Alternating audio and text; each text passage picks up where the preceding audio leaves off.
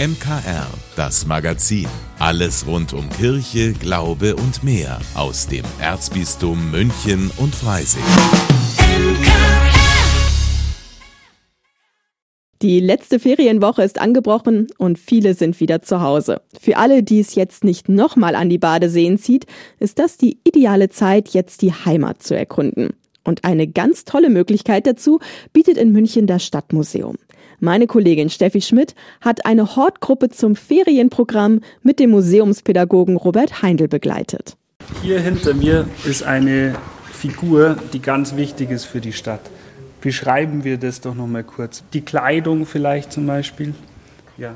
Er hat ein Buch in der Hand. Genau. Was könnte das Buch sein? Die Bibel. Genau, weil die Kleidung zeigt es uns auch schon. Was hat er denn da am Kopf? Ja. Die Sonne? Hm, so was ähnliches wie die Sonne. Das, das strahlt so auch, weil der was Besonderes macht. Ich ja. glaube, so einen Heiligenschein. Genau, ein Heiligenschein ist das. Und jetzt, glaube ich, können wir schon drauf kommen, was der macht oder wer der ist. Ja? Das ist der Münch, Münchner Kindl. Der Mönch, aus dem das Münchner Kindl wurde. Damit beginnt natürlich die Führung durch das Stadtmuseum. 17 Kinder des Tagesheims an der Grafinger Straße sind ins Stadtmuseum gekommen, um es genauer zu entdecken. Dem Museumspädagogen Robert Heindl ist es wichtig, den Kids zu zeigen, Museum ist nicht angestaubt und langweilig. Das Museum kommt oft in den Ruf, das ist so ein Bildungstempel, sage ich jetzt mal überspitzt. Da werden wichtige kulturelle, kulturgeschichtliche Sachen ausgestellt. Damit setzt man die Schwelle hoch. Wichtig ist zu sagen, wir müssen die Kinder immer in ihrer Lebenswelt so gut wie es geht abholen. Deshalb gibt es auch eine Vermittlung. Und die gibt es diesmal von Robert Heindl. Nach dem Mönch wird ein sicher zweimal drei Meter großes Stadtmodell angeschaut. Zwischen Stadtgebiet und Außen. Warum hat man da so eine Mauer außenrum gebaut vielleicht? Dass sie halt nicht vermischen halt.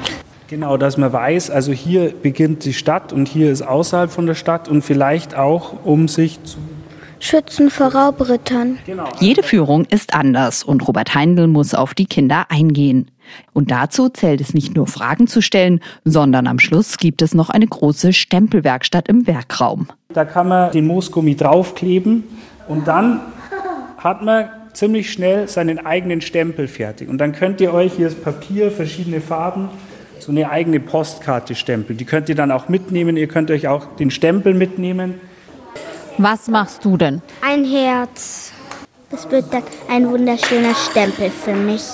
Und als die Kinder das Museum verlassen, ist jedem klar, eingestaubt und langweilig ist hier gar nichts. Also ich mag gerne Museum. Mir hat es auch gut gefallen, weil ich jetzt ein bisschen mehr über alte Sachen weiß. Dass er so viel geredet hat, das finde ich schön. Jetzt wissen wir viel mehr. Mir hat es sehr gut gefallen und ja, mir hat alles hier gefallen. Am besten fand ich die Geschichte am Anfang und ich finde sie sehr gut. Ich möchte hier am liebsten noch einmal hinkommen. Aus dem Münchner Stadtmuseum Steffi Schmidt für das MKR. Und wenn auch Sie noch nie oder lange nicht mehr im Stadtmuseum waren, machen Sie das unbedingt noch im Herbst. Denn im Januar schließt das Münchner Stadtmuseum für mindestens sieben Jahre für einen großen Umbau. Die Ferien sind bald vorbei, die Ideen für Ausflüge vielleicht schon aufgebraucht. Jetzt sollen die Kinder noch mal raus, Bewegungen haben, bevor die Schulroutine beginnt.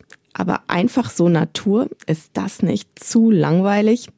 Brauchen Kinder draußen unbedingt ein Programm? Das hat sich meine Kollegin Gabi Hafner gefragt und die ist in den Wald gegangen mit einer Expertin. Hallo Gabi.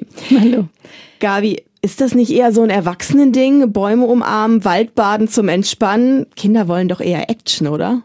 Ja, bestimmt, aber Möglichkeiten für Action, die finden Sie auch im Wald und überall draußen, sagt Irmi Baumann. Sie ist Naturcoach und viel mit Kindergruppen unterwegs. Sie weiß, wie Kinder reagieren auf Natur pur. Kindern ist es nie langweilig. Also kleinen Kindern erst recht nicht. Die können sich stundenlang mit einem kleinen Bechermikroskop beschäftigen und gehen da auf die Suche. Bei ein bisschen älteren Kindern, die nehmen schon gerne auch Impulse auf, aber dann verselbstständigen die sich auch. Die fangen das Bauen an. Ich habe schon so viele Tippis mit Kindern gebaut und auch mit Jugendlichen vor allem. Die klettern, die balancieren, Reagieren Kinder denn dann anders auf die Natur als Erwachsene? Ja, sie sind viel mehr im Augenblick und lassen sich schnell gefangen nehmen von dem, was sie da beobachten. Das können wir Erwachsene nicht mehr so gut. Kinder beobachten viel genauer, achten viel mehr auf Details, erforschen, erkunden. Wir Erwachsenen haben schon viel mehr unser Bewusstsein und unseren Kopf eingeschalten, was jetzt zu tun wäre. Ja, aber Kinder haben kein was zu tun wäre. Die gehen einfach los und schauen. Also äh, kann man sich jetzt das Eintrittsgeld für den Freizeitpark eigentlich sparen? Ja, das ist natürlich auch ein schönes Erlebnis. Das hat beides seine Berechtigung. Eltern haben sich auch mal verdient, die Verantwortung fürs Programm abzugeben. Aber sie denken eben oft, sie müssten immer irgendwas extra bieten. Aber das braucht's nicht. Nein, höchstens einen kleinen Anschubser und dann beschäftigen Kinder sich selbst und können richtig viel Zeit dabei verbringen. Eltern können das ein bisschen anstoßen, vielleicht damit sie selber nicht das Gefühl haben, nur dabei zu stehen. Da hat Irmi Baumann einige Vorschläge. Ich baue ganz gerne Tipis, auch mit größeren Kindern. Das finden die allermeisten auch ganz toll, so ein Lager zu bauen. Oder so Balancieraufgaben und ja, größere Kinder, die challengen sich auch immer gerne und da kann man dann schon mit springen, auch Formen legen, also so Mandala legen. Das ist auch gerne genommen, auch für größere Kinder und Erwachsene. Das ist toll einfach. Und lass mich raten, schlechtes Wetter, das gibt's eigentlich nicht, oder? Das spielt für Kinder wirklich nicht so die große Rolle, es sei denn, sie haben die Haltung der Erwachsenen schon übernommen. Kalt, nass, schlecht. Also nix wie raus? Ja, genau. Einfach je nachdem noch Regenklamotten oder Sonnencreme einpacken und ein paar Pflaster. Irmi Baumann hat die Erfahrung gemacht, dass Erwachsene sich vom Entdeckerdrang der Kinder dann auch anstecken lassen. Ich habe so viele Kindergeburtstage schon gehabt, wo dann die Erwachsenenbegleitungen dann äh, voll bei der Sache waren und genauso aktiv mitgemacht haben. Das klingt nach schönen Erlebnissen in der Natur. Danke, Gavi. Wie Eltern das gut hinkriegen, wo es besonders schön sein kann und wie sich alle mit Respekt in der Natur bewegen, das erfahren Sie von der Naturcoachin Irmi Baumann in der neuen Ausgabe von Einfach Leben.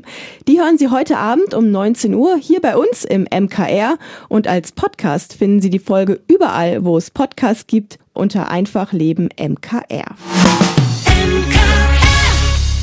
Genau eine Woche noch, dann heißt es für die Kinder und Jugendlichen in Bayern wieder Schulstart. Gut sechs Wochen Sommerferien, das ist eine lange Zeit. Hoffentlich haben wir sie alle gut genießen können. Bei manch einem stellt sich jetzt aber vielleicht langsam das schlechte Gewissen ein. Und die Frage kommt auf, hätte ich mir vielleicht doch nochmal, wenn ich so aufs letzte Zeugnis schaue, die Englischvokabeln anschauen sollen oder vielleicht nochmal ein bisschen Mathe üben sollen? Aber dazu gibt's keinen Grund, meint Alexandra Schreiner-Hirsch. Sie ist pädagogische Leitung des Kinderschutzbundes Bayern. Es ist tatsächlich so, dass alle anderen Ferien wie Ostern, Pfingsten, Faschingsferien, Weihnachtsferien, die wir haben, auch von Lehrkräften als nur schulfreie Zeit, aber nicht lernfreie Zeit betrachtet werden. Aber die Sommerferien sind wirklich als Zeit gedacht, einfach mal äh, Pause vom Lernen zu machen, wieder aufzutanken, Spaß zu haben, auch mal Leerlauf und Freizeit im Alltag zu haben, nicht alles strukturiert und organisiert zu haben. Denn so entsteht Kraft und Motivation fürs neue Schuljahr. Aber trotzdem, jetzt denkt vielleicht schon wieder der ein oder andere an kommende Woche und eine gewisse Vorbereitung ist jetzt auch gut, sagt die Pädagogin die letzte Woche dann zu sagen, so, jetzt schauen wir uns mal den Schulranzen an, jetzt gehen wir wieder ein bisschen früher ins Bett und fangen wieder so ein bisschen unsere Rituale an, dass der Übergang nicht zu schwer wird, ist immer hilfreich. Denn Rituale und gewohnte Dinge geben uns Sicherheit. Trotzdem ist es völlig normal, dass Schülerinnen jetzt ein bisschen aufgeregt sind. Es fängt jedes Jahr neu an. Es ist immer wieder ein Übergang. Was wird jetzt kommen? Welche Lehrkräfte werde ich bekommen? Wie wird es mir mit dem Stoff gehen? Wie haben sich die Klassenkameradinnen und Kameraden verändert? Wer werden meine Freunde sein? Und so weiter. Also da gibt es so viele Themen, die jedes Jahr im Leben von Kindern und Jugendlichen zu bewältigen sind, die auch anstrengend sind. Panik machen sollten aber weder Kinder noch Eltern, denn das Wichtigste, wenn etwas Neues beginnt, ist positiv rangehen. Also für die Motivation zu lernen, weiter Lust zu haben zu lernen, braucht es eben diesen positiven Blick drauf zu sagen, wow, die Chance ist jetzt auch da, neue Freunde zu finden, Neues zu lernen, neue Sprache zu lernen, neue Lehrkräfte kennenzulernen. Also das immer als eine Chance im Leben zu sehen, auch im Leben was Neues zu lernen und vielleicht auch eine Bereicherung zu erleben. Und das gilt nicht nur für die alten Schulhasen, sondern auch für alle Kinder, die kommende Woche ganz neu in die Schule starten. Man lernt da Schreiben, man lernt da Rechnen, vieles mehr. Ich freue mich auf Schreiben und auf Malen und bin aufgeregt. Und besonders aufgeregt sind oft die Eltern der neuen Erstklässler. Wird mein Kind das gut schaffen? Wie sieht unser neuer Alltag in der Familie aus? Aber auch da heißt es Druck rausnehmen, meint Pädagogin Alexandra Schreiner-Hirsch. Ja, ein ganz wichtiges Thema auch wirklich, dass nicht dieser vorauseilende Gehorsam schon passiert, dass ich denke, mein Kind muss schon alles können, wenn es in die Schule kommt. Dafür gibt's die Schule. Und dass ich als Eltern versuche oder wir als Eltern versuchen, diesen gesellschaftlichen Druck nicht ganz so stark zu haben, dass ich schon das Abitur in Aussicht sehe, sondern zu sagen, es gibt viele Wege, Gott sei Dank, auch in Bayern, die äh, mein Kind nehmen kann, weil wir uns einfach unterschiedlich entwickeln. Also es etwas gelassener nehmen, von Anfang an dann klappt's auch mit der Schule. Steffi Schmidt für das MKR. Vielleicht haben Sie in den Sommerferien ja auch Ihren nicht gelesen Bücherstapel langsam abgebaut und es ist Zeit für neue Lektüre. Unsere Literaturexpertin Susanne Stolfmehl hat in dieser Woche ein Buch dabei, das es auf die Nominierungsliste des Deutschen Buchpreises geschafft hat. Paradise Garden, der Debütroman der 36-jährigen Elena Fischer. Ein Buch. Leseempfehlungen aus dem St. Michaelsbund mit Susanne Steufmehl. Heute habe ich Paradise Garden mitgebracht, den Debütroman der 36-jährigen Elena Fischer, der es auf die Nominierungsliste des Deutschen Buchpreises geschafft hat. Paradise Garden, so heißt auch ein exotischer, gigantischer Eisbecher, den sich Billy und ihre Mutter Marika ab und zu gönnen, dann, wenn sie etwas Besonderes erleben möchten oder etwas zu feiern haben. Selten kommt das vor, denn das Geld ist immer knapp bei der jungen alleinerziehenden Mutter und ihrer Teenager-Tochter. Doch das ist nicht weiter schlimm, denn ihr Leben ist trotz allem schön, findet Billy, mit extra Betonung auf schön. Den Mangel an Materiellem macht Marika mit Liebe, Fantasie und ermutigenden Sprüchen wett, die sich Billy Wort für Wort merkt. Ihre Mutter ist für Billy der beste, der wichtigste Mensch der Welt, und als sie sie verliert, driftet sie orientierungslos und krank vor Trauer umher. Die Handlung Meine Mutter starb in diesem Sommer, der erste Satz dieses Romans lässt keine Zweifel daran, dass Elena Fischer ihre junge Protagonistin eine schmerzhafte Zeit durchleben lassen wird, denn, so schreibt sie, 14 ist ein beschissenes Alter, um seine Mutter zu verlieren. Vor allem, wenn die Mutter so ein besonderer Mensch war wie Marika, die Verbote in Frage stellte und lieber ihre eigenen Regeln machte, die im Regen tanzte, sang ohne den Text zu kennen und Halt in ihrer Spontaneität fand die mutig und großzügig war, auch wenn das Geld trotz zweier Jobs nie reichte. Über Billys Erzeuger will sie nicht sprechen, und so bleibt der Vater für das Mädchen ein Mysterium. In den Sommerferien wollen die beiden endlich mal Urlaub machen und in ihrem alten Auto nach Frankreich ans Meer fahren. Doch daraus wird nichts, denn unvermittelt meldet sich die ungarische Großmutter an, die in Deutschland ihr Herzleiden behandeln lassen will. Billy ist wütend, nicht nur wegen der geplatzten Reise, sondern weil die fremde Großmutter das Kommando im Haushalt übernimmt und aus jedem Fehler ihrer Tochter einen großen Makel macht. Bei einer ihrer heftigen Streitereien passiert ein furchtbares Unglück. Marika stürzt und erliegt ihrer schweren Kopfverletzung. Billy ist wie gelähmt. Die namenlose Trauer macht sie zu einer Schnecke ohne Haus, zu einem Käfer, der auf dem Rücken liegt. Sie hasst ihre Großmutter mehr als je zuvor, gibt ihr die Schuld an Marikas Tod und setzt sich in den Kopf, jetzt endlich nach ihrem Vater zu suchen. Als einzige Anhaltspunkte dienen ihr ein zerrissenes Foto und die Adresse der Volkshochschule, auf der Marika Deutsch gelernt hat. Die Großmutter hätte die Schlüssel zu vielen Geheimnissen ihrer Tochter, doch sie gibt sie nicht preis.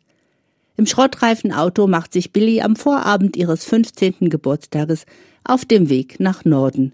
Bemerkenswert.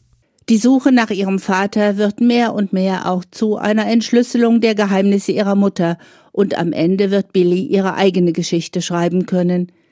In dem Moment, in dem das Mädchen ohne Führerschein und ohne Plan aufbricht, wird der Roman zu einem Road Novel, der Erinnerungen an Wolfgang Herrndorfs Chick weckt. Doch Elena Fischer kehrt nach einigen aufregenden Ereignissen wieder zum Familienroman zurück, dann nämlich, wenn Billy sich am Ziel ihrer Reise wähnt. Für sie und für alle, die diesen wundervollen Roman lesen, wird sich in seinem dritten Abschnitt der Kreis schließen, mit vielen neuen Überraschungen, mit einschneidenden Erkenntnissen und endlich einer Möglichkeit, ihrer Trauer Raum zu geben.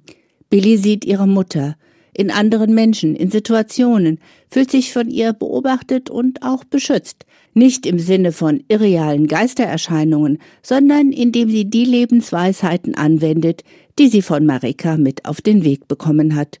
Und indem sie immer mehr erfährt und über sie reden kann, vor allem mit dem Mann, von dem sie glaubt, er wäre ihr Vater. Der Sound. Ich habe mich von der ersten Seite an in Elena Fischers Sprache verliebt, in ihr fabelhaftes Talent, Bilder mit Worten zu malen, mit wenigen Sätzen und gänzlich unprätentiös Sachverhalte klar darzustellen. Klassenunterschiede, was es heißt, in einer reichen Welt arm zu sein und wie hart man sich Chancengleichheit erkämpfen muss. Die Warmherzigkeit, mit der sie das Mutter-Tochter-Verhältnis zwischen Billy und Marika beschreibt, ist originell und schafft eine große Nähe zum Lesenden. Es ist inspirierend, wie Fischer Stimmungen, Gefühle und Orte beschreibt und damit die Handlung fließend vorantreibt. Ich hätte diese Buchbesprechung leicht mit einer Aneinanderreihung schöner Zitate bewerkstelligen können und freue mich für alle, die das Vergnügen der Lektüre noch vor sich haben. Die Autorin ich will Schriftstellerin werden, lässt Elena Fischer ihre Protagonistin Billy sagen und sich ständig ein einsatzbereites Notizbuch mit sich tragen. Auch Fischer wusste schon als Zehnjährige, dass ihre Berufung im Schreiben liegt. Den Beweis dafür kann man auf einem Foto ihres niedergeschriebenen Vorhabens auf ihrem Instagram-Account sehen. Schreiben war ihre Rettung vor Einsamkeit und Sprache bedeutet für sie Heimat. Auch teilt sich Fischer die Wurzeln mit Marika und Billy. Ihre beiden Großväter stammen aus Ungarn. Ob es ihr Debütroman auf die Shortlist des Deutschen Buchpreises schafft, werden wir in wenigen Tagen erfahren.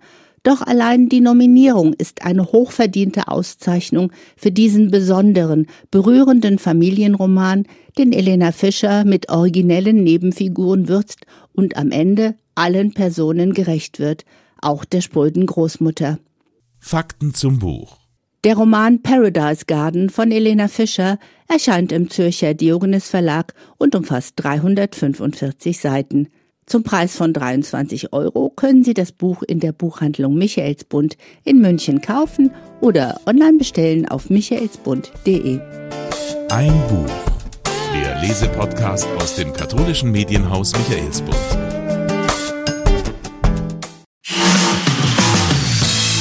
Vielen Dank, dass Sie sich unseren Podcast MKR, das Magazin des Münchner Kirchenradios, angehört haben.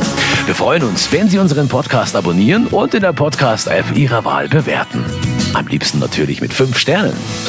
Wir haben auch noch viele andere schöne Podcasts. Diese finden Sie unter münchnerkirchenradio.de und überall, wo es Podcasts gibt. MKR, wir machen Ihren Podcast. MKR, mehr Tiefgang für den Süden.